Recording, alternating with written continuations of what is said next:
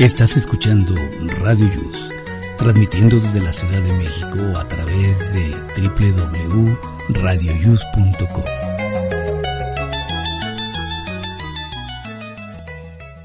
El siguiente programa contiene escenas de conocimiento explícito, con diálogos cargados de curiosidad, que pueden afectar la sensibilidad de personas no acostumbradas a hacerse preguntas sobre el mundo que las rodea.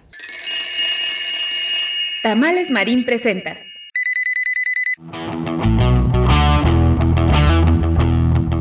Hoy en Aquí estamos México. Estamos de fiesta. Cumplimos dos años acompañándote. Gracias por seguir con nosotros. Comenzamos. radioius.com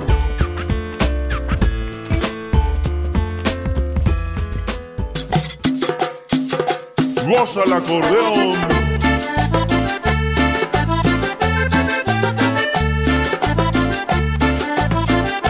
Hola amigos, ¿qué tal? ¿Cómo están? Les saluda su amigo Jesús Zelaya y estamos en otro programa más de Aquí estamos México. Hoy es sábado 2 de julio del año 2022, ya estamos casi casi a la mitad del año. Bueno, ya lo rebasamos por unos un piquito. Estamos en la semana número 26 y en el día número 184 de este año 2022. Hoy es Día Internacional de las Cooperativas, es el Día Mundial de los OVNIs y además es el Día Internacional del Periodista Deportivo. Y ayer, perdón, el día de ayer viernes fue el Día Internacional del Reggae, este ritmo muy eh, pegajoso. También fue el Día Internacional del Chiste y el Día Internacional de la Fruta. Así es, empezamos. Adelante, Miguel. Hola, ¿qué tal? Muy buenos días. Bienvenidos al programa número 115 de Aquí estamos, México. Les habla su amigo Miguel Ángel Torres. Por aquí estrenando vos. estrenando, oye. me, me chupé harto hielo y mira, funcionó. Oigan, pues felicidades a los periodistas deportivos eh, que están haciendo su labor día a día y sobre todo en fin de semana, ¿verdad? Es lo malo de trabajar en la sección de deportes, que el fin de semana es el día más atareado para ellos. Pero no trabajan entre semana. No, cómo no, depende de la empresa. Pero sí, es, es difícil, ¿eh? La vida de un periodista en general y luego si es en deportes pues tiene que andar cubriendo ahí luego hasta altas horas de la noche. A veces los mandan al partido hacia Toluca y ya regresan, ya llegan de madrugada a casa. Y pues yo soy malo para los chistes, Jesús, bien malo, malo, malo. Dejen saludar a nuestras compañeras que ya están conectadas bien temprano y enteritas. Desmañanándonos. Vamos primero con Fabi, la pequeña Fabi. ¿Cómo estás? Buenos días, Fabi. Prende tu, prende tu micrófono. bueno, sí está prendido, ¿me escuchan? ella es como, ella es como el tri, ¿no? Que le dice, mamá, prende la grabadora, que vas a ir a la tele. Aquí es, prende tu micrófono, que vas a hablar. hola, ¿qué tal? Mucho gusto estar nuevamente con ustedes. Los había extrañado mucho. Espero que me hayan extrañado ustedes también. Y nada, disfrutar. Gracias. A disfrutar de esta pequeña transmisión. Gracias. Esperemos que haya, que haya valido la pena tu ausencia, ¿eh, Fabi? Oh. claro, claro. Bueno. Oigan, quiero mandarle saludo a nuestra compañera Rosy Pastén, que está un poquito eh, resguardada por problema de salud, pero ya esperamos que la próxima semana esté con nosotros. Y del otro lado, en el bellísimo Ecatepec, Estado de México, se encuentra Vane. Vane, muy buenos días.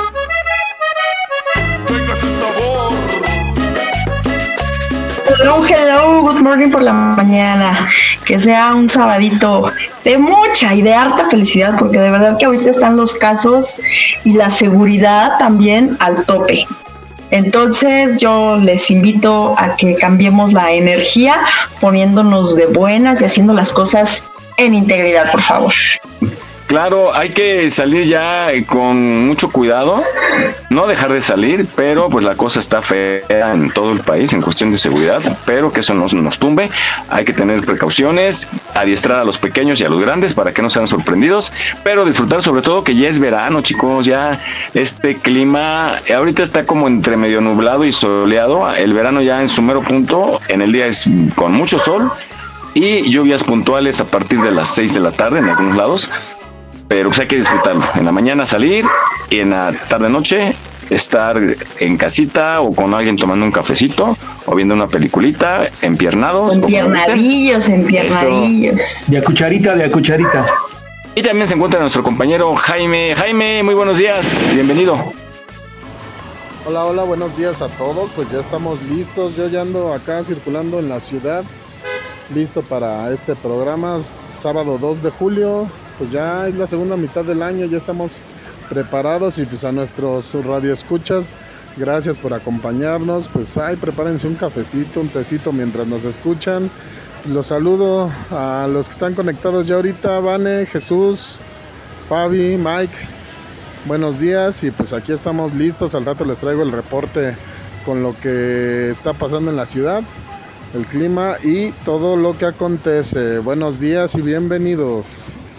Eso, al ratito nos traes el reporte de la Ciudad de México y te encargo lo de la línea del metro que va a estar cerrada para que la gente que la utiliza tenga información a tiempo. A mí me gusta que durante la semana me hable de coronavirus en la noche y la mañana. Cuídense mucho porque los contagios de COVID aumentaron. Antier aumentaron al 66%. Eso es increíble en un solo día. Hay que tener mucho cuidado y pues estar preparados porque ya la ola, la, ¿esta es la cuarta? Sí, ¿no?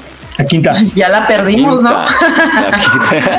Dicen que para agosto va a estar muy fuerte y, y tiene lógica porque en las vacaciones de verano, pues todo el mundo se va al despapalle, pues los contagios están aumentando. Hay que cuidarse mucho. Bueno, pues hablando de, de- de cuidarse, hay que cuidar la naturaleza, muchachos. Estamos, yo pensaba, ¿se acuerdan? Al inicio platicábamos que quizá esta pandemia nos iba a enseñar muchas cosas y entre ellas a respetar la naturaleza porque somos insignificantes al lado de la naturaleza, del poder de la naturaleza y sin embargo estamos acabando con ella, estamos abusando, estamos quitándole el terreno a los animalitos. ¿Se acuerdan esas imágenes de los osos allá en Estados Unidos? Estaban Pasaban por las increíbles, calles, claro. sí. Que de repente abrías y un oso allá fuera de tu casa, ¿no? en tu alberca. Como que, ¡qué oso! Pero pues ya regresamos a la normalidad y pues ya no estamos de nuevo abusando de este gran planeta. Vamos a escuchar esta reflexión que nos dice cómo estamos terminando con el planeta Tierra.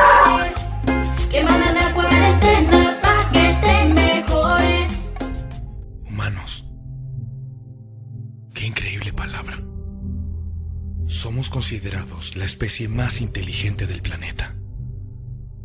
Sin embargo, somos la peor. ¿Qué hacemos en este mundo? ¿Quién nos trajo aquí? ¿Cuál es nuestra misión en el planeta? Tal vez nunca lo entendamos.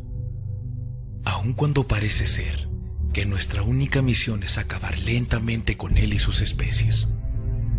¿Te has puesto a pensar que tal vez este planeta no nos pertenece? Aún así su cuidado está en nuestras manos. Ellos estuvieron mucho antes que nosotros. Y solo somos sus invitados. Hemos venido a invadir su territorio. Y estamos destruyendo su hogar. Se nos ha soportado por siglos. Se nos ha perdonado incontables veces. Pero seguimos ignorando su situación.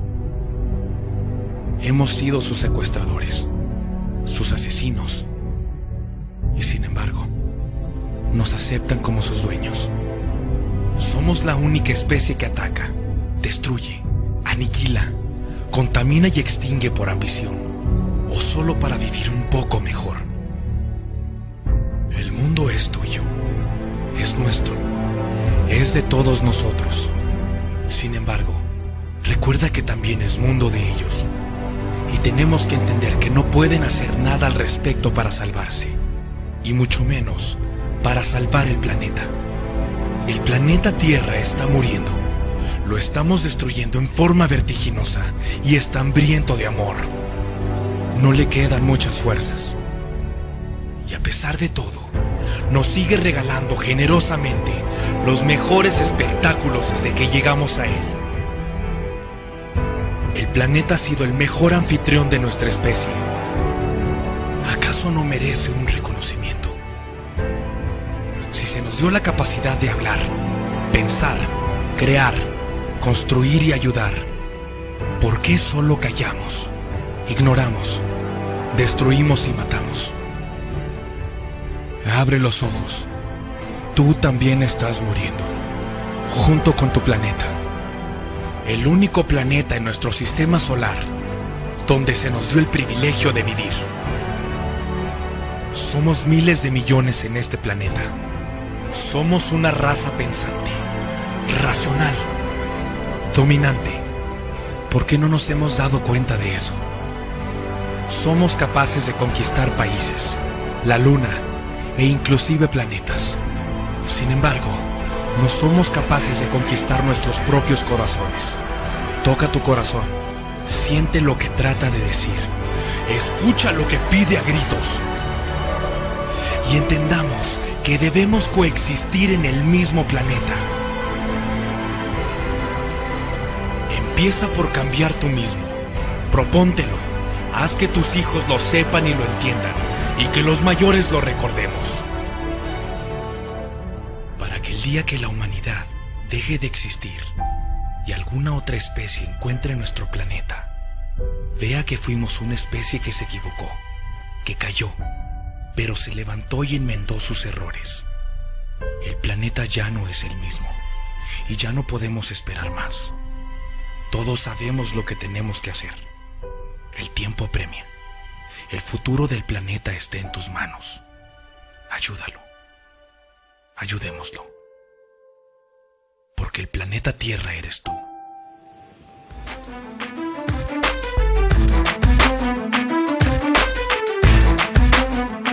Gracias por tu preferencia. Refrendamos nuestro compromiso para llevarte el mejor entretenimiento y la más puntual información. Trabajamos con mucho gusto. Aquí estamos, México. Continuamos.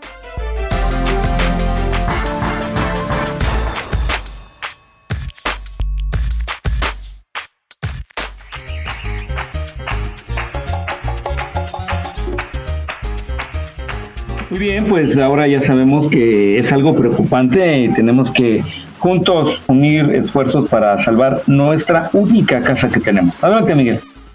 Ocuparnos, ¿no? Por ahí dicen que debes de empezar, ahora sí que por tu entorno, ¿no? Empieza por tu casa, por tu calle, por, ¿no? Por tu parque cercano, vas, vas, vas, vas, vas ampliando el panorama, pero empiezas desde, desde ti, Sí, porque ¿qué le estamos enseñando a, nuestro, a nuestros pequeños, no? Que de por sí les tocó vivir esto. Imagínense los pequeñitos que nacieron al inicio de la pandemia. Se aventaron dos años de no conocer, ¿no? Más que lo que veían en casa. Entonces, luego salen con miedo. que le decían que era su papá.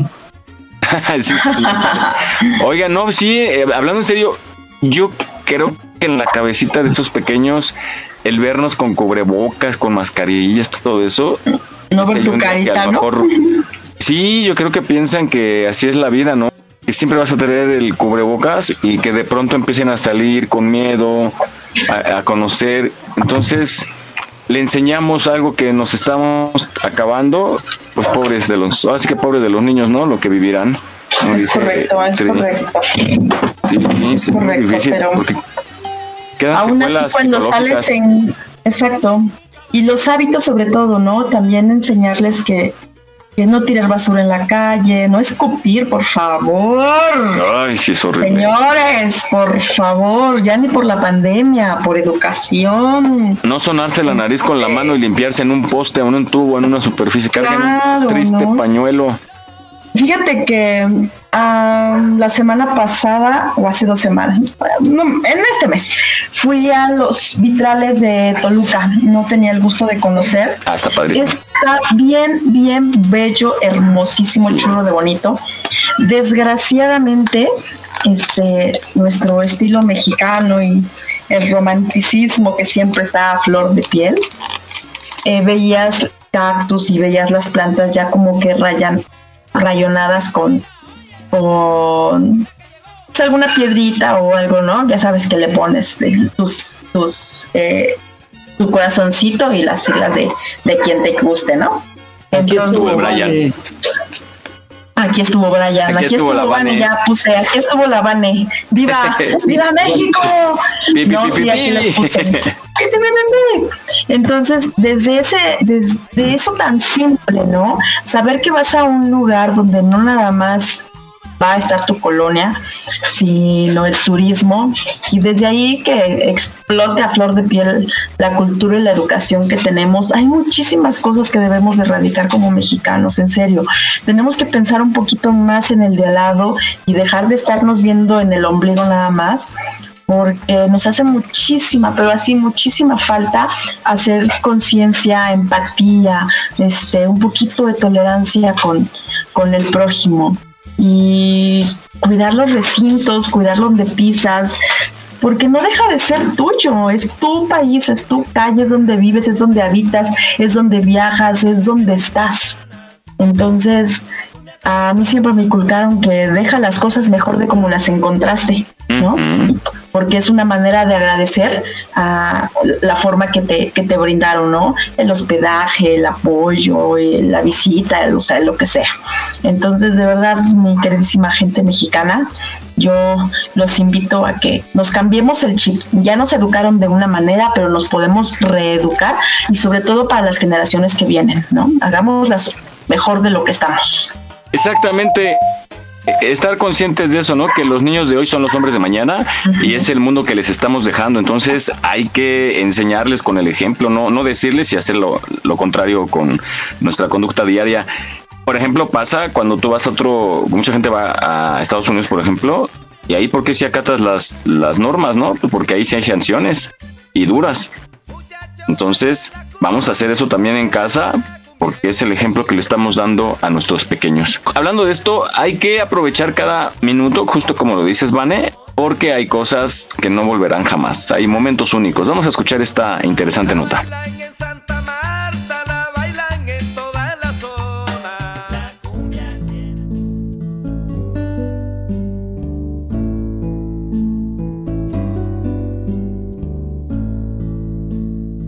Hay tres cosas en la vida que una vez que pasan no vuelven jamás.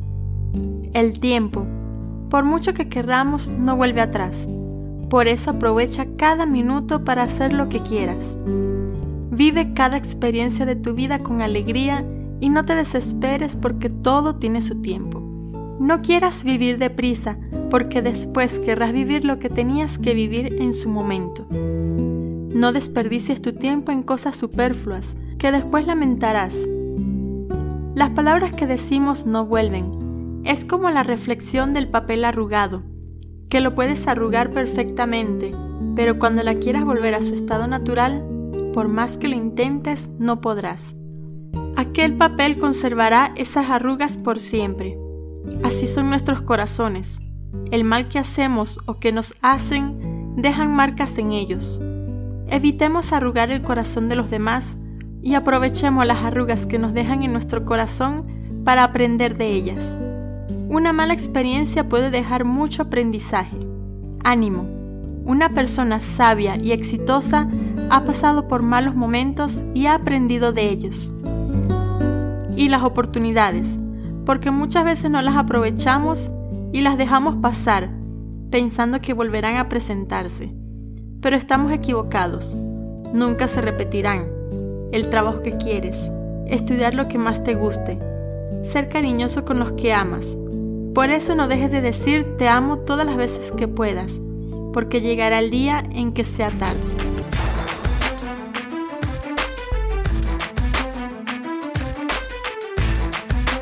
No olvides seguirnos en nuestra página en Facebook. Aquí estamos, México. En caso de sismo, no utilices el elevador. Si ya no te es posible salir, comienza el repliegue. Estar preparados puede ser la diferencia. Continuamos.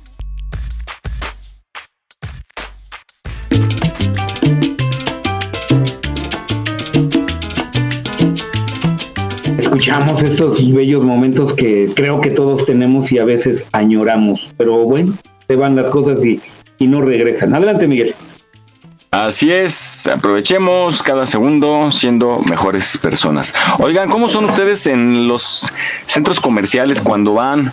¿Van a lo que van o van por una cosa y se traen 10? ¿Cómo les va? a mí sí me pasa. Dependiendo de las ofertas. ¿Las ofertas o la gula? No, ¿Qué, las qué es lo que compras de más, Fabi, tú? Por ejemplo, Yo- sí que traes más. Este, que se me llega a pegar y que digo, esto no lo, esto no lo necesitaba, pero hasta que lo vi supe que sí. Las cremas. Oigan, sí es cierto, perdón, eh, rápido un paréntesis.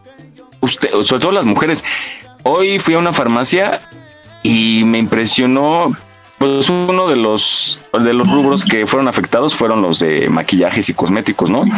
Pero cómo regresan otra vez las ventas, las cremas para las mujeres son bien caras en, en una de esas farmacias. Oye, ya no me digas, sí. Una demostradora, pero una, aparte son unas cremitas que el envase es pequeñito y todavía lo abres y viene más pequeñito el espacio que trae el producto y son carísimos, ¿no? Pero que esos son muy buenos, ¿o qué? Es correcto. Pues es que ya sabes, de lo bueno poco. Oye, Fabi, y luego que con tus cremas sí, sí se te pegan y ya, este, o sea, sí las necesitabas, sí las llegas a usar o nada más las compraste por la oferta. No, no, sí las llevo a usar. O sea, sí, no, no compro cosas que no vaya a usar, vaya. Pero tú pasas sí. en el súper, ¿vas, ¿vas ya como un- con una lista o vas agarrando lo que vas necesitando? Así que No, voy. puede servir. Ya voy mentalmente, mentalizada más bien en lo que necesito comprar, pero pues ya que empiezo a ver, ay, voy a ver si hay ofertas de pues sí. O sea, no eres de lista, no preparas, no programas tu compra, eres de lista así de, digo, perdón, de así de lo que voy viendo agarro. Bueno, lo que necesito voy por ello y si veo algo más lo agarro. Ah, soy de, voy a ver esto y lo agarro así. Llevo obviamente lo, lo, lo que necesito Ajá. y ya este, pero una vez que pasas ya por cosmetería y eso, pues sí, ¿sabes? Las cremas, más, más- el maquillaje casi no uso, pero lo que son cremas y, y hidratantes, protectores solares, eso sí. Pero sí, luego compro demás. Ahorita compré una oferta de, de, de desde hace un año. Lleve, lleve, lleve, lleve. Sí, de bloqueadores solares y ahí todavía tengo bloqueadores de, de hace un año, pero sí. Tiene bloqueador de aquí para el año 3000. Sí. Exactamente. No, pero ¿qué crees que sí? Ahorita súper carísimos ya. Sí, pues por la época, ¿no? Por, ¿no? Será. ¿Tú, Vané? Pues yo hago el súper de una manera muy práctica. Paso por cada uno de los este corredores.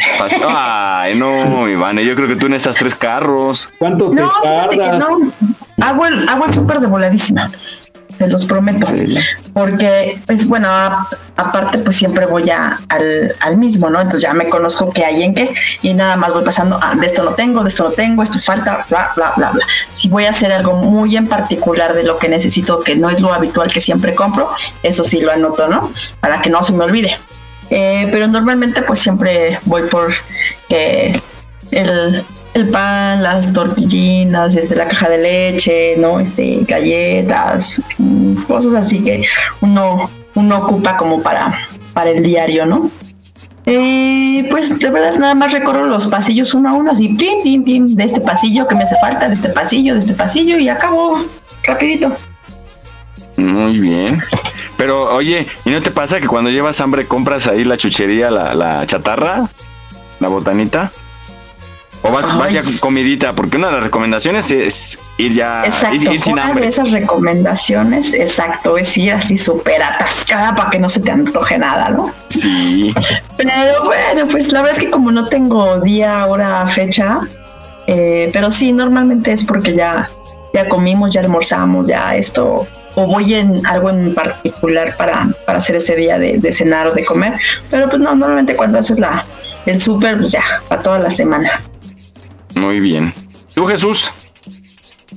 Híjole, pues yo básicamente pues, me tardo poco, pero voy más de, de tianguis, ahí sí me puedo tardar un chorro, pero en el súper a lo que voy. En el tianguis sí, ahí sí le chachareo. Sí, hay buenas cosas.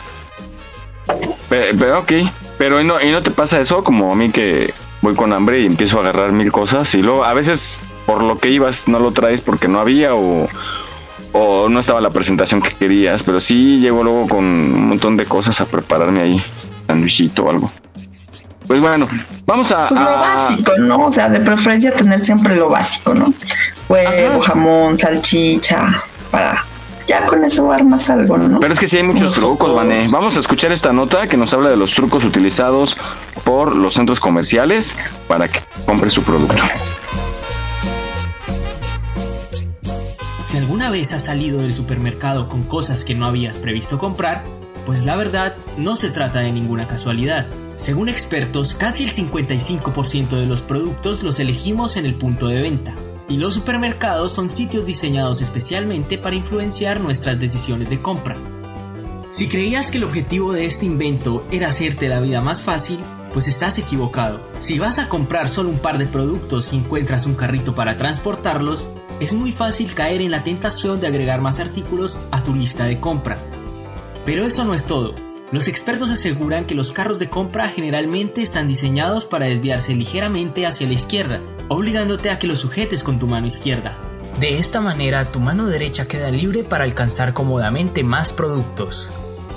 El marketing olfativo puede impulsar las ventas de un negocio entre un 30% y un 40%. Los supermercados saben esto de sobra. Por ello, vemos hornos con comida instalados en los lugares más transitados. El olor a pan no puede faltar, pues está demostrado que este olor nos abre el apetito y solemos comprar más cuando tenemos hambre. Al tener mayor dificultad para acceder a los productos básicos y de primera necesidad, deberás dar más vueltas por el local y aumentan las posibilidades de que tomes algunos artículos en el camino.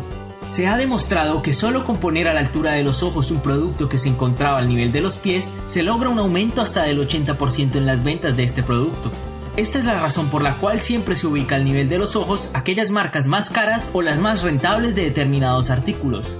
Los grandes comercios tratan de manipular nuestros movimientos a través de la música. Cuando el local está lleno, se usa un ritmo musical que favorezca las compras rápidas. En caso contrario, en los momentos de poca afluencia, se usa música tranquila, suave y lenta con el objetivo de prolongar la estancia de los consumidores. En promedio, una persona pasa 55 minutos en el supermercado. No es coincidencia que los precios siempre terminen en un 5, 7 o 9, pues estos números suelen atraer más la atención del consumidor, dificultan hacer comparaciones y psicológicamente crean la percepción de ser más económicos que los precios redondos. Los diseños de las grandes superficies están preparados para interrumpir constantemente nuestro andar. De esta manera, cada vez que paramos, terminamos fijando la vista en algún producto o cartel promocional. Ver montones de artículos en desorden y apilados nos dará inconscientemente la sensación de que estos son más baratos. Aunque realmente no sea así, esta técnica es usada por las llamadas tiendas de oportunidades y vaya que les da buenos resultados. Las grandes empresas suelen pagar por contar con espacios destacados dentro de un supermercado y de esta manera transmitir la sensación de valor. Por ello, vemos que compañías como Coca-Cola tienen espacios físicos reservados para ellos. El resultado de esta estrategia es dinamizar las ventas y además aumentar la percepción de valor entre los consumidores. Muchos de ellos pagarán más por la imagen que por el producto en sí. Y finalmente, otra estrategia creada para engañar nuestros ojos. Las luces son usadas en las secciones de alimentos perecederos buscando dar una percepción de frescura. Generalmente se usan las luces fluorescentes en diferentes tonalidades según el objetivo.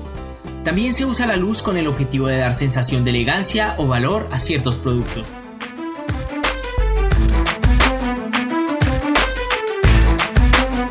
En Aquí estamos México deseamos que este 2022 sea de muchos éxitos. Estaremos a tu lado para celebrarlos. Visita nuestra página en Facebook. Aquí estamos México. Continuamos.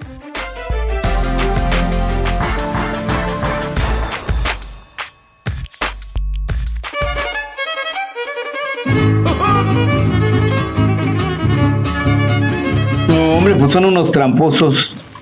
Pero bueno, adelante, Miguel. Ya voy a ir a, ya voy a ir en cada, ya voy a ir así como que a gatas. Como Para que caballo, no me ¿no? toque Que- así. Que le ponen a los caballos su este para no ver a los lados. Un cartoncito ya para no. que no. o que vayas No, con el ¿sabes dinero de lo justo que me para enamoré? Ándale, eso también es buena opción. De lo que me enamoré es del. del. Ay, el pick-up. O sea, porque la verdad es de que ya no recorro pasillos, nada más agarro mi lista de, del súper en, en la aplicación y me lo llevan a mi coche, no necesito hacer más tiempo. Pero esa Eso selección, Vane, de catálogo virtual, sí, pero creo que ahí te vas. Ajá. Porque en el clic le das más a todo así. Como, Ah, pues ahí vas viendo el total, el total, y ya después Ah, bueno. esto sí, esto no, esto sí, esto no. ya vas quitando. Y ya vas quitando y ya sabes desde un principio cuánto vas a pagar. sí, eso es bueno. Así es Sí, que, se puso sí. de moda ya y muy práctico. Muchas cosas muy prácticas ya. Esto, la pandemia nos ha dejado también cosas muy buenas. Eh, empleos nuevos o formas de ganar dinero mucho más prácticas y, y desde casa, ¿no? Sí, sí, sí. Muy bien. Ya, Bueno, No, no todo es malo, hay que verle el lado Claro. bueno a las cosas. claro, por supuesto, y aprendamos de ellas. Vamos a la hablando de dinero, vamos a la historia de las monedas en México. Fíjense, ¿ustedes guardan monedas o no tienen por ahí guardadas monedas antiguas que usábamos cuando éramos jóvenes o niños? Unos granitos de cacao. Tengo un Epohualcín, sí funciona, un maicito de los mayas, Órale, original, hay certificado por los virreyes. certificado por los mayas. ¿Fue tu primer domingo o qué? Ah, qué gacho. Es broma, es broma, es broma, es ¿eh? broma. De veras, ¿eh? Broma, broma. broma. Yo sé, yo sé, no te preocupes. Yo no soy tan sentida como el Mike. Ah. Oiga, no, Ya ves, no le pareció. que, que yo, yo tengo así un buen de moneditas que he ido juntando, que encontré por ahí en unas cajas, que de repente también me dan por error una de 25 centavos que yo en la vida había visto. Y, y tengo un buen de moneditas. Entonces empecé a buscar. Ya ven que el mercado libre, no se basen ahí, porque de repente emocionan a la gente que dicen, si tienes una moneda de 10 pesos de este año o de esta, eh, o mucho ojo porque vale 20 mil pesos, ¿no? Ahí tienes a la gente buscando y que sí la tienen, pero no, no, no, no es así. Pero me metí a varios grupos de numismática en Facebook y he estado viendo con atención. Yo tengo muchas moneditas que encontré de 10 centavos. No sé si la recuerdan, esa chiquita que tenía el maíz, la mazorca. Sí, sí, sí, sí. Ok, esa es como poco común de encontrar todavía. Y está cotizada un poquito en, no sé, te la compran hasta en 500 pesos, pero si tienes 10, pues bueno, y logras. Pero cualquier moneda de esas te las compran en 500 pesos. Hay gente que te lo puede ofrecer, yo he visto en los grupos, pero no es así como de, tengo estas 10, dame 5 mil pesos. Pero había, Sino- había de dos tamaños. Había una, Ajá. una chiquita y una, una más chiquitita, grande. exacto, y una un poquito, que también era chica, ¿no? Pero un poquito más grande que la yo, a, mí- a mí me tocó usarlas, así las usé yo de chavito, ¿eh? Sí, yo también. Pero la, la otra no tiene la mazorca, esa es la diferencia. Que las que tienen mazorca son poco comunes, entonces están un poquito más cotizadas. La otra te la pagan como en 80 pesos, pero bueno, a lo que voy es que yo tengo un buen de monedas. Hay unas de 25 centavos de 1947, por ejemplo. Y yo digo, ah, pues ha de valer más, ¿no? Si una del 82 vale tanto, este más. Y no, ¿qué crees que no? Hay, hay ciertas características que las, les da valor, la, el estado en que están. Y pues chequen ahí. Y yo tengo pensado ir ahí, a un lugar donde compran y venden, vendan para llevar a ver si les interesa alguna de las que tengo. Porque dije, a ver, si las de un centavo las compran en, en 100 pesos y tengo 10, pues a ver si les interesa. O si no la pones ahí en oferta y habrá alguien que sí le interese. Porque he visto, ¿no? He visto los los posts y por ejemplo alguien dice tengo estas 20 monedas no de diferente denominación alguien puede decirme si valen un poco y ya sale por ahí alguien te compro la de 10 centavos en tanto y ya negocian ahí Está padre, o sea bueno el chiste es sacarle como jugo esas monedas que tienen Es que sí hay coleccionistas que luego sí pagan muy, muy buen precio por las monedas. Hay unas que sí están muy cotizadas de a 100 mil pesos, ¿eh? Pero no sé por qué será que las que tienen error, que son muy pocas, ¿no? Que tuvieron un error en, en la emisión de, en una fecha, en una letra o en una esquina está roto, esas valen más, no sé por qué. Por ser únicas será. Ajá, exactamente. Por, lo mismo de que fueron un error y ya no volvieron a sacar de esas monedas. Sí, o hay unas que venden que no nunca circularon, o sea, que están nuevecitas, nuevecitas y todas brillosas. Entonces, vamos a esta cápsula sobre la historia de la Casa de Moneda y nos platica justo lo que decía Jesús. Ir al museo, hay que ir al museo. Hay que salir, hay muchos museos muy padres aquí en la Ciudad de México. Bueno, vamos a escucharla y regresamos. Dios la gloria me diera. Dios la gloria me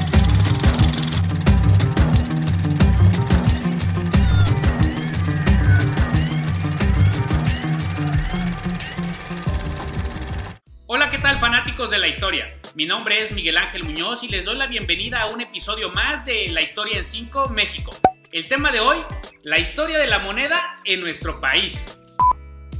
En la época prehispánica, el cacao fungió como la principal moneda en lo que actualmente es nuestro país, y por increíble que parezca, con el objetivo de hacer un buen trueque, algunos falsificaban el cacao rellenándolo con barro en lugar de las propias semillas. Eso sí, de ser descubiertos, eran sacrificados. Además, el algodón era uno de los materiales más utilizados en la época, por lo que las mantas de este material también fungían como buen elemento de trueque. Otros materiales usados como monedas fueron las herramientas, principalmente de cobre, las conchas de mar, las plumas, las joyas de oro y las piedras preciosas. En pocas palabras, la economía de la época prehispánica aceptaba como moneda de cambio prácticamente cualquier cosa que significara algo útil para la vida cotidiana. Con la llegada de los españoles, la moneda metálica acuñada comenzó a conocerse y a circular por toda la Nueva España. Al parecer, las primeras monedas se troquelaron en abril de 1536 y fueron conocidas como Carlos y Juana, porque en ellas se leen los nombres de ambos reyes en latín. Durante el reinado de Felipe II surgieron las monedas macacuinas, de apariencia burda, mala calidad, de acuñación y grosor irregular, pero que reinaron los mercados internacionales por más de tres siglos, siendo la única moneda mexicana en conseguirlo. En 1732, con Felipe V, se fabricarían en plata los llamados columnarios o monedas de mundos y mares, y en oro las famosas peluconas, que lucían la efigie del rey con armadura y abundante peluca. A partir de 1771, con Carlos III, el diseño de las monedas cambió. El diseño de plata mostró el busto del monarca y las de oro abandonaron las pelucas.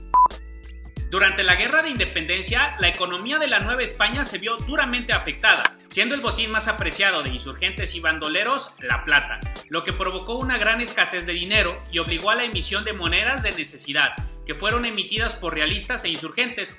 Además, la dificultad para trasladar los metales a la Casa de Moneda de México obligó al establecimiento de secas en Chihuahua, Durango, Guadalajara, Guanajuato, Nueva Vizcaya, Oaxaca, Real de 14, Sombrerete, Valladolid y Zacatecas. En 1811, con Morelos surgen las primeras monedas que equivalían a promesas de pago para cuando la revolución triunfara, siendo estas las primeras monedas fiduciarias de México. Meses más tarde, la Suprema Junta Nacional Americana determinaría la acuñación de monedas en donde aparecerían por primera vez el águila, aunque coronada, parada en un opal.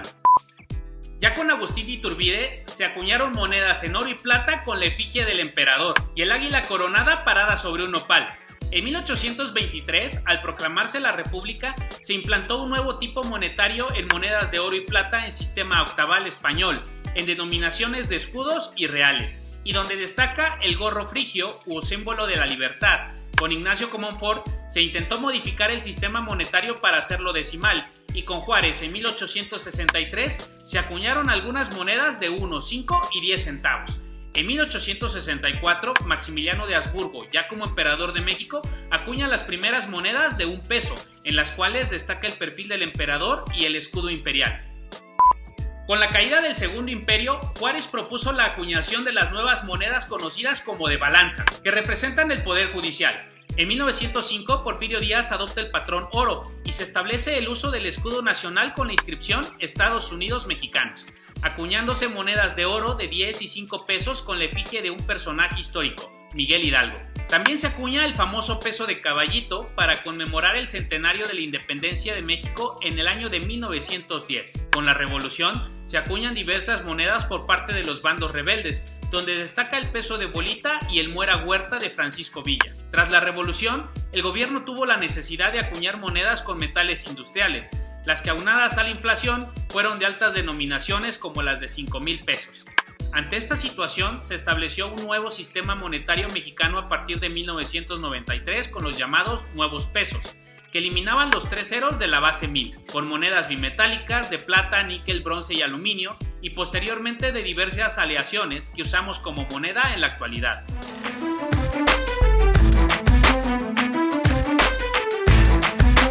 No olvides seguirnos en nuestra página en Facebook. Aquí estamos, México. En caso de sismo, no utilices el elevador. Si ya no te es posible salir, comienza el repliegue. Estar preparados puede ser la diferencia. Continuamos.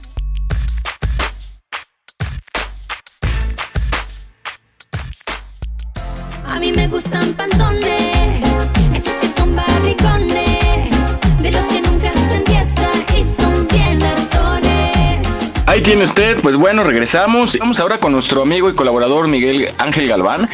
Él fue quien nos mandó las cápsulas del volcán, la historia del Popo, que estuvieron excelentes. Y ahora nos habla, no sé si recuerdan ustedes muchachos, hace un par de semanas, unos casos de gente que falleció y se perdió ahí en los volcanes. Hay que recordar que hay que respetar a la naturaleza, como decíamos al principio, la verdad somos insignificantes al lado de la naturaleza. Él nos tiene mucha información para tener cuidado y saber respetar a la naturaleza. Miguel, muy buenos días. Hola, muy buenos días, Miguel. Gracias por la invitación. Pues aquí estamos de nuevo. A ti por darte el tiempo tan temprano. Pues vamos rápidamente al tema. ¿Qué pasó hace unas semanas en, en los volcanes aquí en la Ciudad de México? ¿Y por qué tenemos que respetar a la naturaleza? Platícanos un poquito de los, casos que hubo. ¿Qué debemos de hacer o qué no debemos de hacer cuando tenemos unos imponentes eh, volcanes muy cerca de la ciudad? Bueno, para comenzar, eh, la tragedia que se suscitó en el volcán eh, Popocatépetl, Don Goyo, como se le nombra afectuosamente, si recordarán la historia, es- está prohibido el ascenso en estos momentos. El volcán entró en 1994 en una etapa eruptiva que no ha parado hasta nuestros días. Por tal motivo, la- el área de protección civil del Estado de México, de la sección de Puebla, delimitaron y prohibieron el acceso y el ascenso a esta montaña. Ya hubo una, una tragedia antes, en el 97 me parece, donde murieron también, eh, pues creo que varias personas, yo acuerdo que dos o tres fallecieron debido a la emisión de un flujo piroclástico que los sorprendió y eran montañistas que tenían cierto nivel de preparación, aunque llevaban a un jovencito de 17 años que también fue una de las, de las víctimas. Ahora sucedió algo similar donde suben gente que no tenía la, la preparación técnica adecuada, hicieron caso omiso de las advertencias, de las restricciones a subir este volcán y bueno, pues sucedió lo que tanto se ha dicho en los periódicos, falleció una persona debido a, a- esas circunstancias. La, la montaña no está ahorita apta para ascender, es muy inestable en su comportamiento y si no conocen los riesgos de la montaña en sí mismo cuando está bien y los eh, peligros anexos cuando está en una etapa eruptiva como lo es el Popocatépetl, pues es jugarle a, a la lotería, ¿no? A la, la- a la ruleta rusa, como dicen. ¿Y qué será lo que invita a la gente? A veces son puntadas de, de jóvenes, de borracho, a veces está uno, creo que están conviviendo y de pronto alguien dice, pues vámonos al popo. Pero, ¿cómo es que le hacen para pasar? O sea, evidentemente es muy extenso el territorio. ¿Y cómo es que logran brincar esos accesos que están vigilados? Bueno, te, te diré que hay, hay retenes, ¿no? Se puede llegar por carretera de Huitlamaca hasta el lugar denominado Paso de Cortés. Ahí hay una barrera, pero vamos, no es una seguridad férrea, no está bardeado el volcán, sería imposible hacerlo para impedir el paso de la gente. Simplemente, pues, si conoces el lugar o le, le das la vuelta por el, el, la- los cerros aledaños, pues puedes acceder a la montaña. Hay muchas rutas de, de acceso, ¿no? Lo importante, perdón, lo importante aquí es que la gente tenga la conciencia, y creo que no se ha hecho una campaña más fuerte, de que les digan exactamente los grandes riesgos a los que se enfrentan si ascienden a la montaña en estos momentos. Eso es lo importante. Oye, y en cuanto al clima, por ejemplo, ¿qué es lo más extremo que llega a pasar en cuanto al clima? Porque yo me imagino que ya estando en la parte alta, el clima ha de descender, pero a, niveles que, que no imaginamos. Y, y creo que eso es lo llega a pasar, que la gente se va con lo que trae puesto. Me refiero a los que, sí, los que tienen experiencia llegan a tener problemas, como decías al principio. La gente que de puntada se llega a ir, ¿a cuánto puede llegar a descender la temperatura ahí arriba? Bueno, te puedo decir que hace tiempo que hicimos una permanencia en el Popocatépetl para un estudio médico. Eh, las noches se acampó en el labio inferior del volcán Popocatépetl, se estuvo una semana ahí y las temperaturas llegaron a alcanzar 18 o 20 grados bajo cero. Wow. De extremoso es el, esto se magnifica a veces la sensación por el aire. ¿eh? Entonces, sí, es, es muy complicado. La gente sube, no tiene la experiencia, no tiene el equipamiento. Obviamente eso incluye la ropa, la ropa adecuada, y van con zapatos de calle o con tenis o con unas botas X que no son aptas para poder soportar las inclemencias del tiempo y los rigores de la, de la montaña, el terreno áspero, la nieve dura, etcétera. Necesitan un equipo especial para llegar a lo que denominamos técnicamente alta montaña. Ok, ¿hasta cuánto aguanta una persona normal? Digamos, ¿hasta cuánto eh, puede soportar el descenso de una temperatura? Bueno, es muy variable de, cada uno, ¿no? Pero si estamos hablando ya de niveles de congelación, ya estando bajo cero, y si no tienen el, el abrigo adecuado, entran en hipotermia. Después, eh, la hipotermia no es otra cosa que pierdes más calor del que tú puedas generar. Entras en una obsolescencia, el cuerpo reacciona de forma violenta con espasmos, con temblores, para tratar de generar calor. Al final no lo logra, es lo más probable.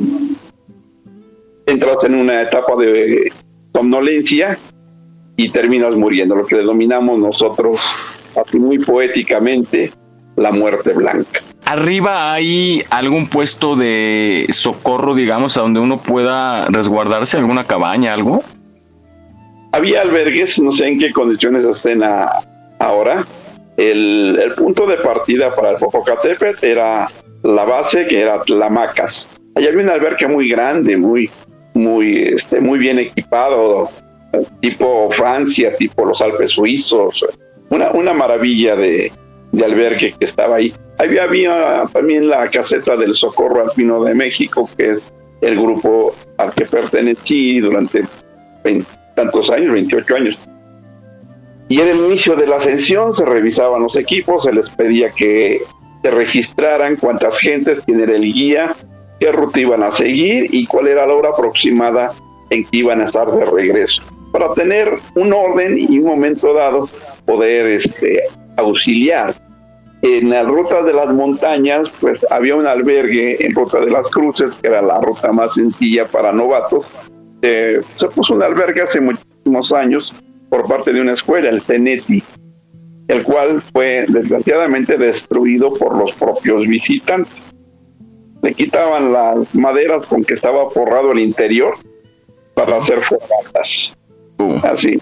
O se llevaban un recuerdito, ¿verdad?, de su visita a la montaña y terminaron desmantelándolo. Desgraciadamente somos muy destructivos los humanos. En otras rutas está, en una ruta directa está eh, el Queretano, en otra más está el, ca- eh, bueno, el Canario, está en la ruta eh, directa, central, perdón, en la ruta central, y en la ruta directa, que es una ruta muy bonita, pero requiere de mayor técnica, estaba el Queretano y el Teopiscalco, significa en la casa de Dios. Allí era un adoratorio para que los que vieron las cápsulas, oyeron las cápsulas, era un lugar de adoración a la montaña. La montaña hay que, no hay que temerle, hay que respetarla. Eso es lo, lo más importante. Y de ahí se ve imponente el pico mayor del, del Popocatépetl. Estos son los albergues que están distribuidos, no sé en qué condiciones ahora, en el volcán Popocatépetl. Oye, y en cuanto a la señal de celular, ¿llega a perderse en algún punto? Y en ocasiones de- depende también, ahora sí que la calidad de tu aparatito y la compañía a la que estés suscrito, ¿no? Pero actualmente ya hay señal casi en todos lados. ¿sí? Pero el frío hace mucha mella en las baterías. Se te acaban rápidamente, ¿no? Entonces hay que aprender a, a conservar y a proteger bien tu, tu equipo. Ahora es una gran, gran herramienta, una gran ventaja que tengas un celular y que puedas avisar que algo pasó y puedas pedir ayuda. Anteriormente no había esa, esa facilidad, fíjate, y eso ocasionaba el problema. ¿sí? Ahora ya Sí. es una ventaja. Oye, ya por último, para cerrar, ¿qué si por ejemplo, por desgracia, nos fuimos de puntada y vamos subiendo y de pronto nos damos cuenta que ya estamos perdidos o que ya no sabemos qué hacer? ¿Cómo debemos actuar? Bueno, primeramente es conservar la calma y protegerse de las inclemencias del tiempo. Tienen que entrar aquí en juego los conocimientos y ese es el problema, que cuando no se tienen, entonces se cometen eh, muchos errores que pueden desencadenar en una, en una tragedia. Si no llevan la ropa adecuada, si no conocen la ruta y están dentro de una neblina muy densa, pues pierden el, el sentido de la orientación. Y unos eh, no llevan una brújula que les puede indicar el camino o, sal- o la llevan y no saben utilizarla. Eh, ese es, es el problema. Lo principal es no perder la calma ¿sí? Y, y tratar de regresar sobre sus propios pasos, ¿sí? con todas las precauciones del mundo, o buscar un refugio que les mantenga eh, un poco más abrigados y esperar a que mejore el clima o esperar que alguien nos vaya a buscar. Miguel, muchísimas gracias por esta valiosa información. Te esperamos próximamente. Por ahí tienes algunas cápsulas que nos vas a proponer y con gusto pues aquí te recibimos. Claro que sí, con mucho gusto te, las, te los hago llegar. Y nada más para puntualizar, el acceso restringido de momento es en el Popocatépetl.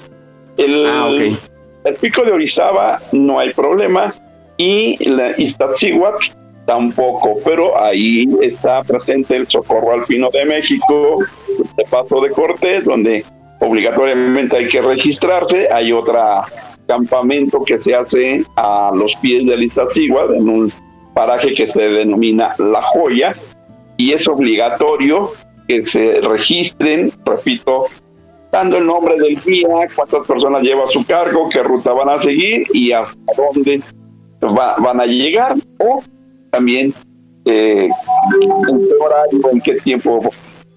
Pues gracias Miguel nuevamente y pues aquí te esperamos pronto. Claro que sí, gracias por la invitación. Buen programa, hasta luego. Hasta luego, buen día. Pues ahí está muchachos, así es que piénsenlo dos veces y si ya se meten y empiezan las inclemencias, pues a abrazarse, ¿no? Para darse calorcito. ¿Cómo ven? ¿Ustedes se han ido por ahí de, día de campo y se han metido a, a los volcanes, al- a las montañas? Yo hace mucho, pero mucho, mucho, mucho, mucho, porque estaba joven, estaba en los scouts y me fui a las faldas del Iztaccíhuatl. La verdad es una Ándale, igual. experiencia bien, bien bonita, bien bonita. Pero con conocimiento, pues, ¿no? Como decía Miguel. Sí, y, eh, sí, no, no íbamos solos, siempre nos llevaba el guía y este, pues ya se la sabía dónde, dónde acampar, o sea, la verdad es de que fuimos muy seguros, no, no nos pasó nada ni, ni hicimos ninguna travesura, nos portamos bien. Muy bien, mi Vane. Y, y pues avisar, ¿no? A la gente, a los conocidos, qué es lo que se tiene planeado e irse reportando continuamente. Ahí está. Bueno, continuamos.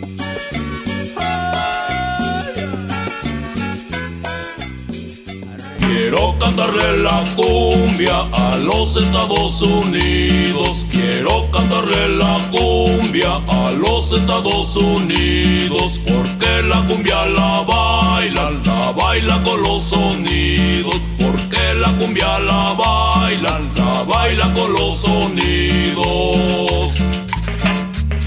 La bailan allá en Chicago, la bailan en Nueva York, la bailan allá en Atlanta, Los Ángeles, California. Queremos aprovechar para mandar un saludo a la gente de Los Ángeles, California, la familia de Rosy Pastel, que estaban preocupados porque hace ocho días no tuvimos programa, repetimos uno, pero bueno, ya estamos aquí mandándoles saludos desde la bellísima Ciudad de México. Vamos chicos a escuchar esto que a veces a algunos les da miedo de lo del buró de crédito.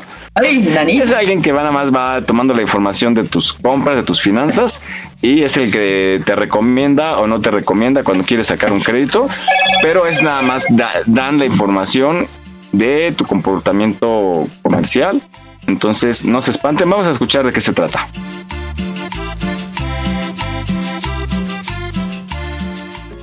¿Sabías que Buró de Crédito nunca le ha negado un crédito a nadie? Sí, escuchaste bien. ¿Sabes por qué? Es muy sencillo. Buró de Crédito no otorga ni niega créditos. Mucha gente tiene una idea errónea de lo que es Buró de Crédito, así que te lo aclaramos. No somos la lista negra de los deudores, más bien somos la base de datos más grande de la industria. Nunca boletinamos a nadie. En Buró únicamente recibimos tu información, la integramos, la administramos y la enviamos. No somos responsables de la aprobación o negación de créditos. El otorgante es quien decide según sus políticas si aprueban o no un crédito. Y lo más importante, estar en buró no es malo. Por el contrario, es bueno, pues es tu mejor aliado para conseguir un crédito. Finalmente, todos estamos en buró de crédito. Si tienes una tarjeta, compraste un coche o si tienes un teléfono celular, estás en buró. Y no importa si pagas puntual o si tienes adeudos, nosotros recibimos toda esa información y así como nos llega la protegemos. Por eso nadie puede consultar tu reporte de crédito especial sin tu autorización. El reporte de crédito especial es tu carta de presentación ante el mundo del crédito, en donde aparece todo tu historial y tu comportamiento de pago. Es una de las herramientas más importantes que utilizan los otorgantes de crédito para saber si eres buen pagador o no. Ah, y claro, si eres una de las personas que pagan puntual, tu reporte de crédito especial se ve bien. Y si se ve bien, genera confianza. Y de esa manera tus oportunidades de obtener un crédito aumentan. ¿Qué te parece? ¿Ahora ves con otros ojos a Buró? Pues ya lo sabes, Buró de Crédito es tu gran aliado cuando se trata de obtener un crédito. Así que te invitamos a obtener tu reporte de crédito especial para saber en dónde estás parado. Es gratis una vez cada 12 meses. Solo ingresa a www.burodecredito.com.mx, llena los datos y listo. ¿Y tú, estás en verde? Buró de Crédito. Aquí estamos, México. Esperamos tus comentarios a nuestro WhatsApp 56 294 1459. 56 294 1459. Continuamos.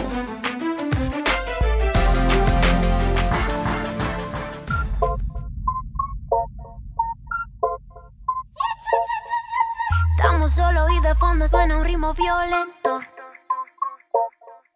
Mi cuerpo se va moviendo y tú te pones contento. Hace unas horas no te conocía, era de noche y ahora de día. Yo que decía que no bebería y sigo aquí contigo todavía.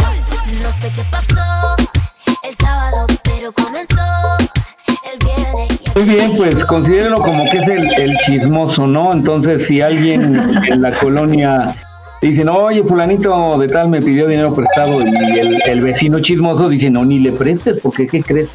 Debe un zorro y no Debe una tanda. Debe una tanda, ándale.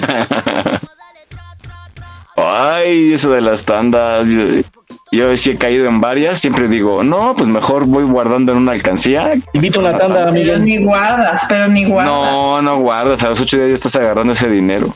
Sí, no guardas. Es mentira. Es mentira. Yo sí he estado en varias tandas, pero ya cuando, más cuando son larguísimas, así de 15 números, ya quieres que acabe, ¿no? Más si te tocó el dinero al principio.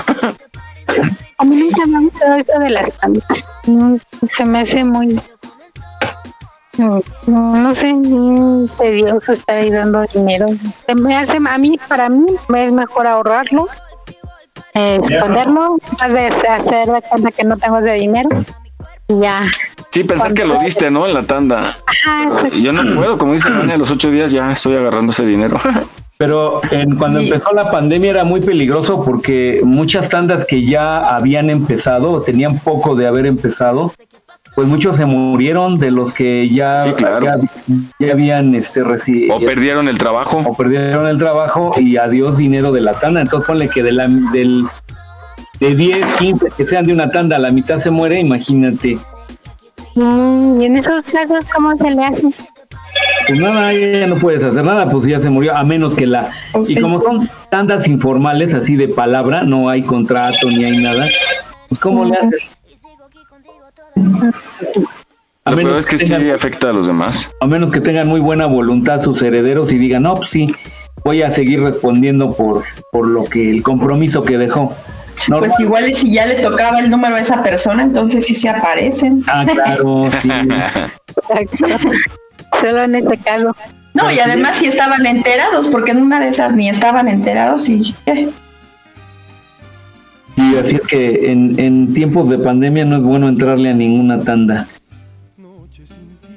Sí, sí, sí, sí, se embarca la gente. Vamos con nuestro compañero Jaime, que nos tiene información sobre el cierre de la línea 1 del metro, información importante porque va a ser durante un año. Adelante, Jaime, muy buenos días.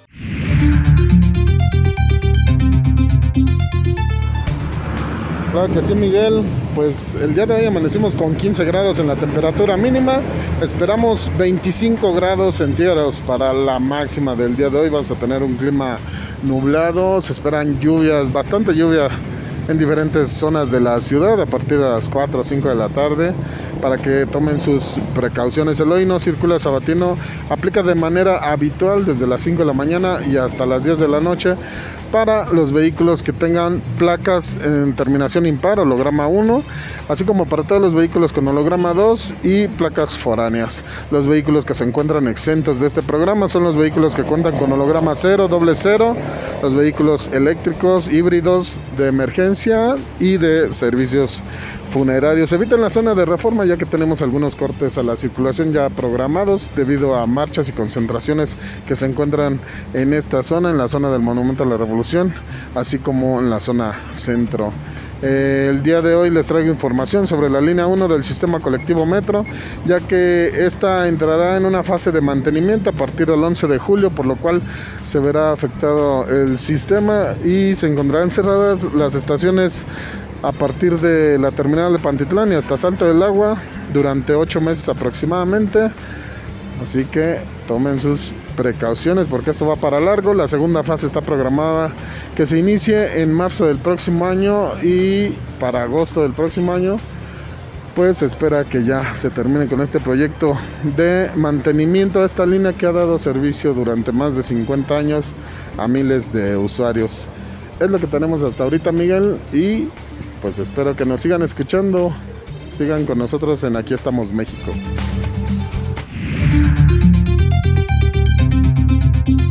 Gracias, Jaime, por tu reporte. Cuídate mucho, tú que andas en moto. Y nos escuchamos la próxima semana con tu reporte vial.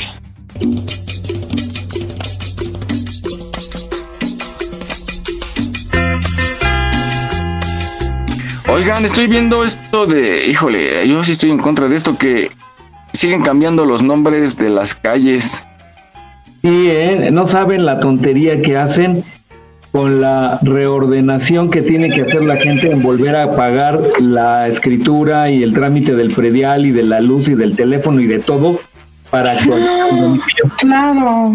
Tan solo si tienes un negocio y tienes publicidad impresa, donde venga tu domicilio, y ya te partió el queso, o, ey, yo me estoy yendo a lo mejor muy lejos, si hay una orden de aprehensión, pues ya no existe el lugar a donde se iba a hacer el cateo o la Ahí- Así aprehensión. te conviene, si digo, si, si, si debes algo te conviene, pero o una si- demanda de pensión, ¿no? Este, pero sí, sí creo que sí le ponen la torre a mucha gente y, y a lo mejor muchos ni se imaginan eso, nomás dicen, ah, sí cambiaron el nombre, pero una cuestión legal eh, va a haber un vacío ahí extraño, ¿no, Jesús? Porque va a ser un domicilio que ya no existe. Claro. Sí, está. Y además, digo, no, No los está nada más tan fácil. No, y además cambian, hay unas que cambian como por tramos, o sea, de tal a tal tramo se va a llamar así. Desde ese tramo al que sigue se va a llamar de esta forma. Como que, como para qué. No, pues la Avenida Insurgentes le van a cambiar de nombre por Avenida del Bienestar. Fíjense, se asignó la nomenclatura Andador Cultural Paseo de las Heroínas.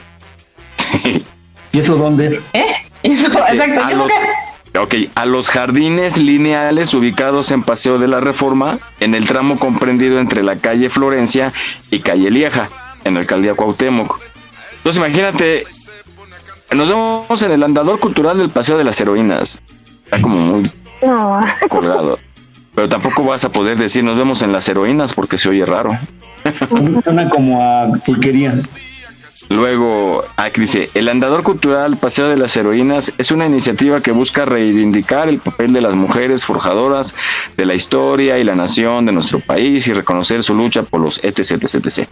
Luego, mm, Plaza Seúl, en nombre del espacio público ubicado entre Avenida Chapultepec, calle Sevilla y calle Londres en la colonia Juárez, se cambió a Plaza Seúl. Entonces, creo que sí les va en la torre en esos aspectos, ¿no? De, de cambiar tus contratos, tu INE, tu teléfono, tu recibo, todo. Pues deberían de protestar sea- la gente, ¿no? Este, deberían decir, oye, pónselo coloquialmente, pero no legalmente. Entonces, que se llame Ajá, así, exacto. pero que la legalmente siga conservando la misma dirección. Porque además va a pasar lo que la glorieta de La Palma. Todo el mundo sigue conociendo como la glorieta de La Palma, ¿no? Que ya está la huehuete. ¿Se acuerdan también del toreo? Todavía la gente sigue diciendo nos vemos en el toreo. La, el Estadio Azteca que antes era, ¿qué? Le cambiaron a Estadio Cañedo, ¿no? O algo así. Guillermo Cañedo. Ajá.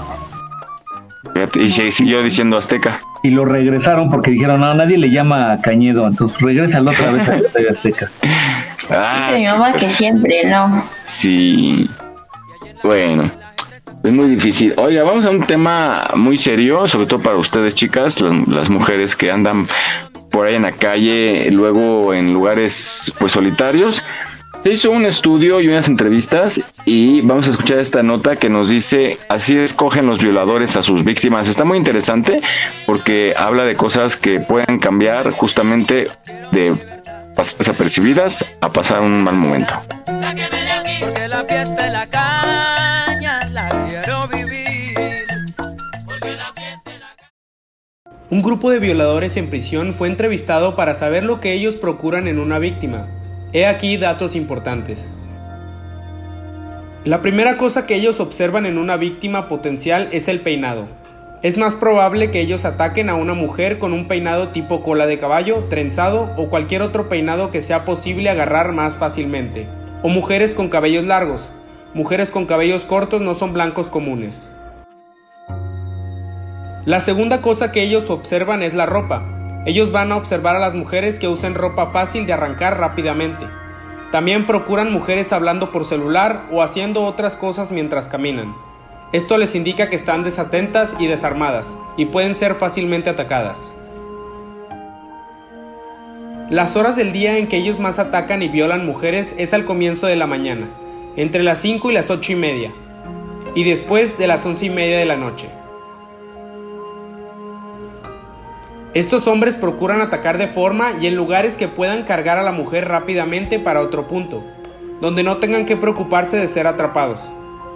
Si usted ejecuta cualquier reacción de lucha, ellos acostumbran desistir en aproximadamente par de minutos. Creen que no vale la pena, que es una pérdida de tiempo.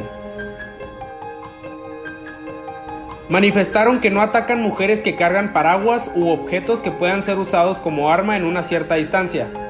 Llaves no los intimidan, porque para ser usadas como arma la víctima tiene que dejarlos llegar muy cerca. Si alguien estuviera siguiéndola en una calle, andén o garaje, o si estuviera con alguien sospechoso en un ascensor o en una escalera, mírelo directamente a la cara y pregúntele alguna cosa como ¿qué hora tiene? Si él fuera un violador, tendrá miedo de ser posteriormente identificado y perderá el interés en tenerla como víctima. La idea es convencerlo de que no vale la pena elegirla. Si alguien se presenta imprevistamente y la aferra, grite. La mayoría de los violadores dijo que soltaría a una mujer que gritase o que no tuviese miedo de pelear con él. Nuevamente, ellos procuran por blancos fáciles. Si usted grita, podrá mantenerlos a distancia y es probable que él huya. Esté siempre atenta a lo que pasa detrás suyo. En el caso de que perciba algún comportamiento extraño, no lo ignore, siga sus instintos. Es preferible descubrir que se equivocó y quedar medio desubicada en el momento, pero tenga la certeza de que quedaría mucho peor si el sujeto realmente atacase. En cualquier situación de peligro en el caso que tenga, grite siempre fuego, fuego, y mucho más personas acudirán. En el caso de que su grito sea socorro, la mayoría de las personas no se acercan por miedo. Difunda esta información para las mujeres que conozca y también para los hombres. Estos pueden reenviarlos a sus amigas, esposas, hijas, novias, en fin. Son cosas simples. Más bien pueden evitar traumas y hasta salvar una vida. No olvides seguirnos en nuestra página en Facebook. Aquí estamos, México. Trabajamos con mucho gusto para llevarte el mejor entretenimiento. Gracias por tu preferencia. Aquí estamos, México. Continuamos. Hubieras dejado esa noche, porque esa misma noche encontré un amor. No me hubieras dejado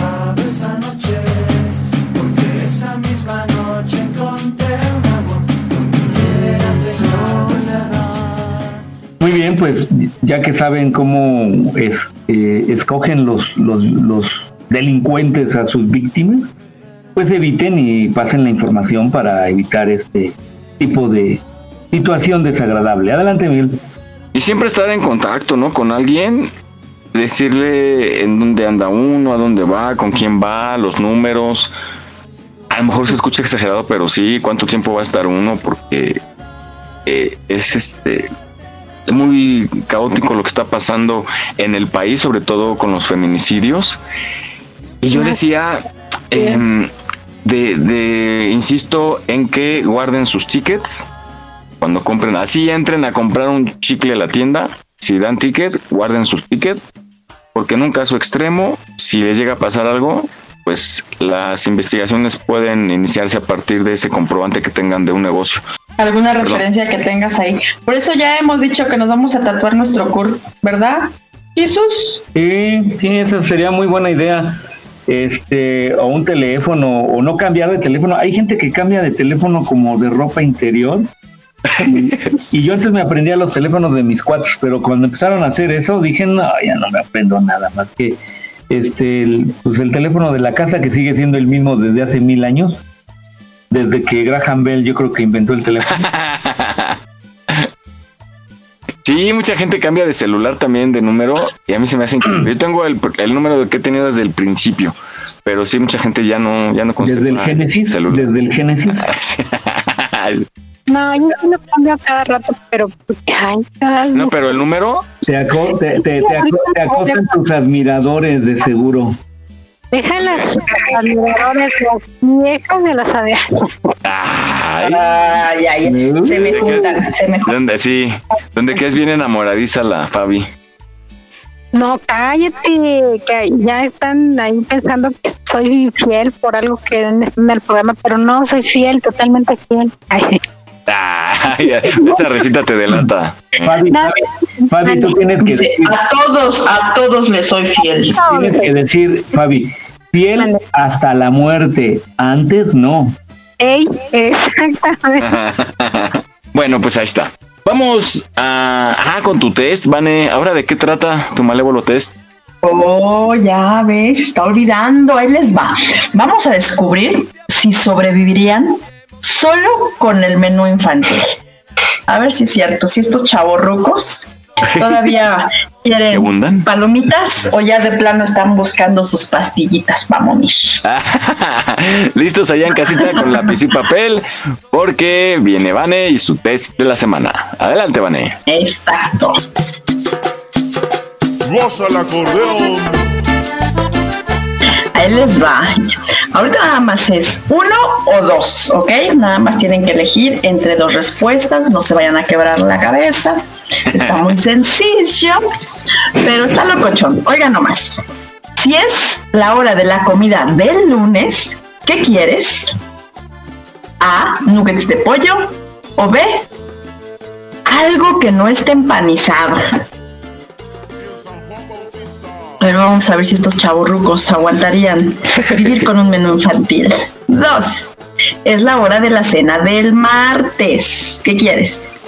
A. Fideos básicos. O B. Necesitas algo de proteína y vegetales. Tacos de suadero, ¿no? Fideos básicos. Tres. Esta es la comida del miércoles. ¿Qué quieres? A. Puré de papas. O B. Una salchicha empanizada. Uy, todos están ricos. ¿Qué se te antoja? ¿Qué se te antoja? Vamos por el puré. Next. Eso es el desayuno del jueves. ¿Qué se te antoja? A. Hot cakes. O B. Cereal con leche. Están ricos. A ver, ¿cuál? ¿Cuál, cuál, cuál, cuál? Vámonos al viernes, fin de semanita. ¿Pero qué quieres de cenar? Ah, Fettuccine Alfredo o un simple espagueti. Fíjate nada más, ¿eh? Fíjate nada más.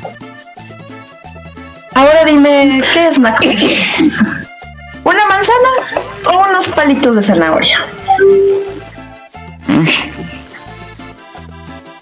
Y por último, y por último, no puede faltar que elijas tu bebida.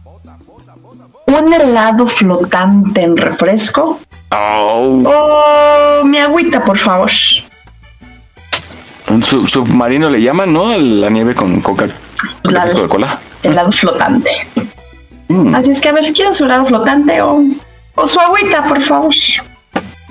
Solo su agüita. Cinco unos.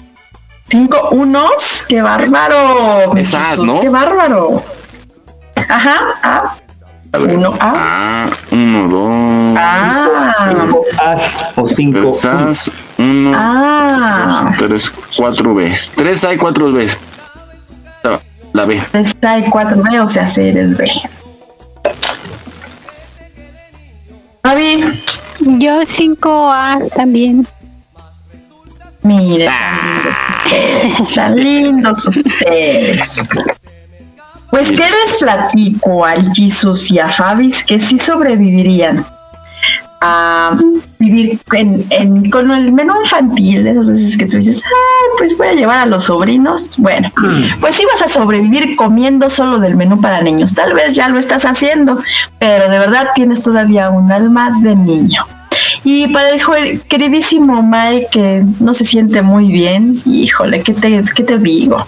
No vas a sobrevivir. No podrías comer solo del menú de Demonios. niños. Probablemente comes frutas y verduras de forma regular. Bien por ti, pero pues ya estás más chaburruco que infantil. Lástima, ¿En Margarita. serio? No. Sí, de verdad.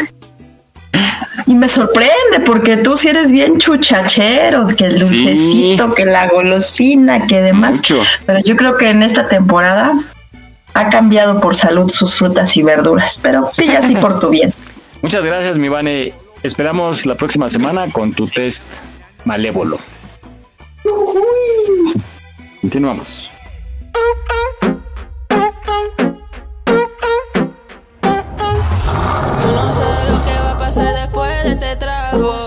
Fingir si tú sabes a lo que vamos? ¿Pa' qué fingir si tú sabes a lo que vamos? Sucio y lento, directo. Ah, por cierto, eh, ¿sabían que antier se murió Fernando del Solar? ¿Ya se enteraron? Sí, qué gran pérdida, la verdad, lamentable. Un tipazo, ¿eh? Sí. Sí, con mucho, mucho ángel, ¿no? Eh, Mucho carisma. Fíjese que era vecino de aquí, de, bueno, cerca de estas colonias, y yo me lo encontraba luego en el, pagando el teléfono, eh, cuando todavía se pagaba en, en, en Telmex. Y este, todo bien sonriente, saludando, así como era en la tele, es de los pocos que conozco que afuera es igual, saludando a medio mundo, todo- todos queriéndose tomar la foto, este, muy sonriente, muy optimista sobre todo, siempre, siempre emanaba muy buena vibra. ¿Era español o argentino? Argentino. Argentino, ¿no? Pero siempre eh, una persona muy agradable y muy sorpresiva porque aparte de los 49 años todavía es joven, ¿no? Obi, obi. Si a, los, si a los 70 todavía es joven. Exacto. Exactamente. Muy sorpresiva, hombre. Sí nos dolió el ver la noticia. Fue muy sorpresiva su muerte. Ya, ya está en otro lugar. Y bueno, chicas, a ver, vamos a hablar de las fiestas. ¿Cómo se ponen en las fiestas?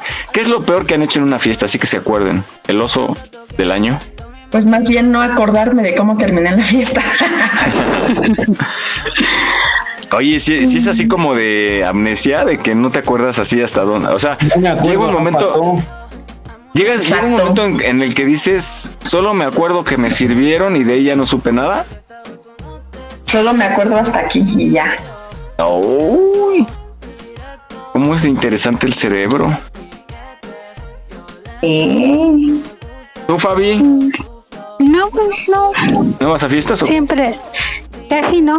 Y en las que iba, pues siempre iba con parejas y que pues, no puede ser nada. Mm, Qué aburrida. te hacen falta unas clasecitas. Pero sí veía, sí veía, veía- pero sí veía así que luego las chicas se perdían y hacían sus, sus shows. A ver, de hecho, por eso también. ¿Qué shows? Cuenta, cuenta. Ay, no, nada bonito. Se ponían ahí a vomitar, a chillar, no podían ya ni caminar. Ay, no, horrible. Yo por eso dije, no, la bebida es mala. Yo que eran de las que se subían a la mesa y Yo sí las vi, Jesús. Yo sí, en una fiesta de fin de año de uno de esos trabajos, sí, una- la- las que eran las más este, mustias, eh, acabaron arriba de la mesa vomitadas, baile y baile, enseñando tanga y todo. Y yo, todo el No, mundo así. no. Sí, no sí estaba muy cañón. Otras acabaron abajo de la mesa y todas. re- son muy chistosas las mujeres riéndose. Todo el tiempo riéndose, sí. Estaban contentas, déjala. No, pero qué oso. Tú, Jesús, ¿qué has armado en la fiesta? Pues eh, no recuerdo mucho porque han sido como tres ocasiones nada más que sí. Una vez fui, a ver, les comento, una vez fui a una boda, a una boda de, de, de oro o de plata de un amigo mío, de sus papás, y sacaron las botellas de gimador cuando, cuando estuvo muy de moda el tequila gimador y pasaban así con la caja casi casi por pareja o por persona, órale, botella, botella, botella, botella, botella. Ajá. Pero yo creo que esa, esa caja de timador era adulterado porque con como que con tres cub- cubitas, tres charros negros ahí me perdí totalmente. Entonces, este, iba yo con un amigo y este y pues ya él se trajo el coche, me llevó a la casa y pero sí y yo diciéndole ¿por dónde me voy? Porque no sabía regresarse. Le digo, acá, oye, pero es sentido contrario. No, no, tú dale, tú dale. Así de cañón estaba yo. Órale, antes no te pasó nada. Pues sí, pero pues fue, fue el, el este adulterado, porque con tres no es para llegar a tanto. Ujú. No, qué peligroso. Peligroso. Luego dicen que por eso se quedan ciegos y no sé qué tantas cosas pueden ocasionar. Sí, que, pero bueno, no pasó más que eso y ya. Qué bueno, qué bueno. Tengan cuidado, a un amigo sí le pasó que le invitaron una bebida ahí en un... También yo, bueno, él de loco se bajó un día, se fue a un bar, barecito solito y unos tipos le invitaron una bebida y cuando despertó amaneció en un hospital que lo habían golpeado, le robaron su carro, le robaron sus pertenencias y lo habían dejado tirado en la calle, golpeado. Es que Y los no mismos. se acuerda de nada. Sí, luego los mismos del bar te ofrecen una bebida. A mí me pasó una vez que fui a un cumple de una amiga y ya este, casi al último que se finalizar, te regalaban así de una, una como caballito, tipo caballito, pero era de otra cosa. Y sí te dejaba bien mareado y bien loco. Y si te decían, o sea, si tú querías más, te la invitaban porque ya era eso, era de cortesía de la casa. Oh. Y ya entrado, sí. pues le debías de decir que sí. Ajá, sí, pero sí, sí, a varios sí les hizo daño, así como que sí salió como que, oye, ¿qué tenía esa última? Porque fue la que me pegó, pero fue la que invitó el, el, el bar. Oigan, si a la palabra mareado le ponen una D, este. Lo. Algo así. Madre- ¿En dónde le pones la D? No entiendo. En lugar de mareado, madreado. Ah, ay. Ay. Ay, Jesús, de veras. Bueno, A mucha gente nos gusta la fiesta, pero hay ciertas cosas que no deberíamos de hacer nunca. La cosa número uno sobre la que les voy a hablar sería mezclar alcoholes. Nunca es bueno estar tomando más de dos tipos de alcohol, por ejemplo cerveza y whisky, o por ejemplo ron y whisky, o por ejemplo vodka y tequila. El punto número 2 sería nunca ir al baño hasta que ya literalmente te estás orinando. Muchas veces cuando estamos en una fiesta, en un antro o en un bar, mucha de la gente hace esto que les estoy diciendo. Va al baño ya hasta que sienten que realmente se están orinando y esto forma una cola inmensa. Y si tú vas cuando estás a punto de orinarte, es más que obvio que vas a sufrir bastante. La número 3 sería ir con el DJ a pedirle una canción.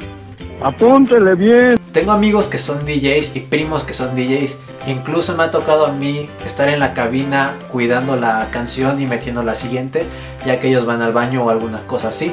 Ha llegado mucha gente a pedirme alguna canción y la verdad es un poco irritante tener que decirles, ahorita te pongo tu canción o de plano decirles, ¿sabes qué? Vete para allá. Muchas veces cuando pides una canción al DJ va a ser muy difícil que te ponga la canción porque simplemente no quiere o porque simplemente está tocando en un BPM más arriba de la canción que tú le pediste. Incluso hay gente que llega a ofrecerle dinero al DJ para que le ponga la canción. O también me ha tocado gente que se pone agresiva al pedirte una canción. Así que no lo hagan, por favor. Dejen al DJ tocar, ya que para eso le están pagando. La número 4 sería besarte con un o una desconocida. Nunca sabes quién es la persona realmente con la que te estás besando, a cuántas personas ha besado o simplemente si tiene herpes. No lo sabemos. Es algo también bastante peligroso, ya que si besas a alguien que no es de tu grupito de amigos, corres el riesgo de que esa persona tenga novio o novia y no te haya dicho. Tengo amigos que han hecho esto de besarse con alguien que no conocen y les acarrea muchos problemas ya que resulta que la niña o el niño tenían novio o novia. Y esto nos lleva al punto número 5. Nunca te agarres a golpes en una fiesta. No conocemos con quién nos estamos metiendo y puede ser bastante peligroso. Aparte de que no toda la gente hoy en día es honesta para sacarse un tiro uno contra uno. Va a ser muy feo sacarte un tiro dentro de un bar o algún establecimiento en donde estés tomando. Que la otra persona traiga una navaja, una pistola o simplemente tome una botella del suelo o que te salgas a la calle y te caigan todos en bola porque hoy en día no mucha gente es honesta a la hora de pelear. Podría salir bastante lastimado. Como cuando ella me dejó.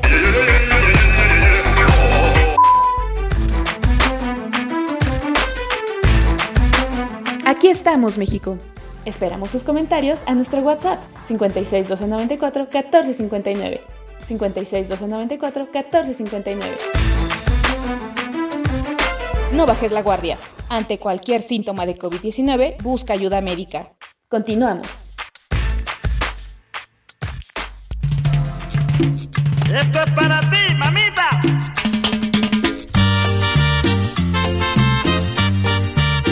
Chicos, pues ¿qué creen? Ya se acabó. Ya llegamos al final de esta emisión número 115 de Aquí estamos México. Muchísimas gracias por conectarse, chicos, a ustedes que sábado a sábado están muy atentos y muy despiertos desde temprano. Y a la gente que nos escucha dentro y fuera de México, gracias por escucharnos. Nos pueden encontrar en cualquier podcast, póngale Aquí estamos México o en la aplicación de radioyus.com Bájenla, está muy bonita, muy práctica, muy fácil de instalar. Y si no, búsquenos en www.radioyus.com todos los sábados a partir de las 10 de la mañana. Vamos a despedirnos, vamos contigo, Vane. Es que tenía el micrófono cerrado, perdón.